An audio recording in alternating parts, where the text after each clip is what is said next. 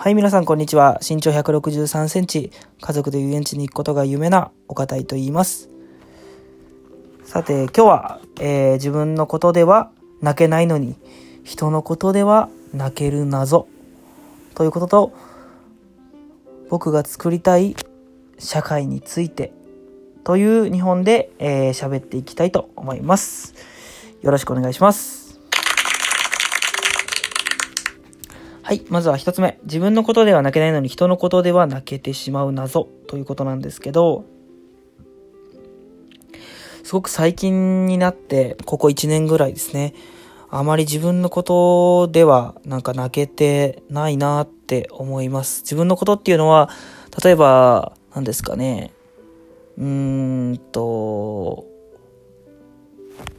何かチャレンジして失敗してしまったとか、普通に資格勉強頑張ったのに取れなかったとか、いいスコアが取れなかったとか、いう時に、まあ確かに悔しかったりっていう感情はあるんですけど、それがなかなか、なんか、うん、表に出づらいというか、特に、嬉しいとか、喜びの感情は、まあ、出す、出るには出るんですけど、特に悲しいとか、悔しいって言った負の感情に関しては、なかなか、なんか、自分では感じないなって思います。その一方で、あのー人のこと例えば、その、一本前かな動画で HSP の人の友達がいるって話をしたんですけど、その人のなんかバイトでの苦労話だったりとか、店長さんがすごいひどくてねとか、そういう話にはすごい共感できて、何してんのとか、そんなひどい人のとこやめちゃいなとか、すごい思ったりするんですね。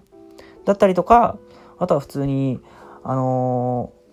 僕漫画のワンピースと、あの、僕のヒーローアカデミアっていうヒロアカってやつですね。その二つが好きでよく見たりしてるんですけど、そういう作品中の言葉だったりとかエピソードですごい感情移入して泣いたりとか、まあ、映画だったりっていうのでもあったりするんですけど、そういうなんか人のことでは結構涙は出たりするんですけど、で、その自分のことでは泣けないのに人のことでは泣ける謎ということで、自分なりにこのなんで人のことでは泣けるのかなっていうのを考えてみたんですね。何が違うかなって考えてみたんですけど、すごいやっぱその人のことをどれだけ気持ちを理解しようとしてるか、理解できてると自分が思ってるかどうか、本当に理解できてるかどうかは別として、自分が理解してると思ってるかどうか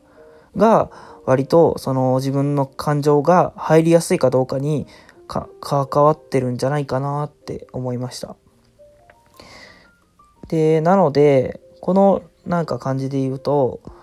例えばその主人公だったりとか、その友達だったりっていうのは状況だったりを把握して、あ、こうこうこういう状況だから、普通だったらすごい悔しい思いするよなとか、もう泣けるほどいいストーリーだなとか、いうので、あのー感情移入できたりするんですけど、多分自分のことで泣けないのは、自分のことをあまり理解していない。もしくは、なんか自分の性格とかについてを、なんか、あんまり認めてない、自分で認めてないところがあるのかなって思いました。と僕は性格としては、すごいなんか、うん、まあ、A 型なんですけど、結構雑なところがあったり、で、予定管理とかがあんまりずさんだったりっていうので、あの、このラジオもね、定期的に更新したいなって思ってるんですけど、なかなか、まあ、できていないということで、なかなかそうですね、続けていくことが苦手なタイプな、うん、感じで、楽観的な生き方をしてる僕なんですけど、で、言葉では言うんですけど、多分そういう自分について、心の底から、なんか、そうだなって思えてないところがあるんじゃないかなって思いました。もし、なんか自分のことでは泣けないのに、人のことで泣けるみたいな同じような人が、もしいるんだとしたら、あのーなんか、そうですね、ぜひ話してみたいなと思います。そういう方は、えご連絡いただけると嬉しいです。はい。ということで、自分のことで泣けるように、あのー自分をちゃんと理解してあげられるように、えーしていきたいなと思います。はい。2本目。2本目というか、まあ、2つ目の話題ですね。自分を認め、えー自分の作りたい社会についてという感じなんですけど、まあ、これは1本目の話にもつながってくるんですけど、僕はなんか割と作りたい世界というか、こんな世界だったらいいなっていう、まあ、ドラえもんでいうもしボボックスだったら僕はこれを言うなっていうのがありまして、あの、自分の、自分で自分を認めてあげられる社会を作りたいなと思ってます。というのも、あの今結構その、SNS だったりとか、まあ、YouTuber の方とかが結構活動、個人での活動っていうのがすごくし、いい意味でも悪い意味でもしやすいような時代になってきてるなって思うんですけど、で、その中で、その SNS だったらいいねだったり、あの、YouTube だったら、あの、チャンネル登録者数っていうのだったりっていうので、まあ、数とか、まあ、普通に学校とかでも普通に、あの、成績評価だったりとかで、あの、測れると思うんですけど、そういった数字だったりとか、人からの評価っていうので、自分の価値っていうのを割と決めている、決めすぎている人が割と多いんじゃないかなって思います。で、そこで、あの、自分の価値って、もしそれが低かったとしたら本当にないのかっていうことなんですけど、それは別にイコールではないかなって僕は思ってます。だ自分で、あの、自分を認めてあげるっていうことが、あの、誰にでもできることだと思うんですけど、意外とやっている人は少ないと思うので、それがやれたら、その人からの評価っていうのは、まあ、必要なこともあるとはもちろん思うんですけど、あの、必ずしも、それがなかったとしても、自分で自分を評価して、あの、自分を、自分で自分を褒めてあげることができる。それができたら、すごく、あの、ストレスが少ないような生き方をできていくんじゃないかなって思います。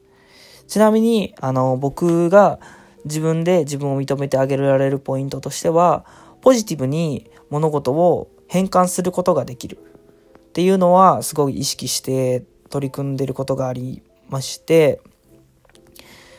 まあ、そうですね。あの、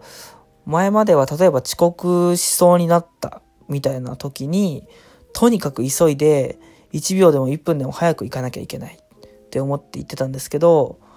あの、少し考えを転換して、あの、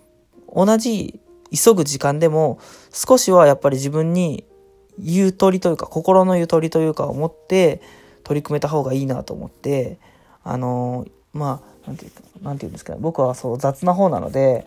あの、ゆっくり身だしなみを整えたりとか、ファッションもきちんとチェックしてから臨むようにするとか。前どんだけ急いでたんだって話なんですけど、うん。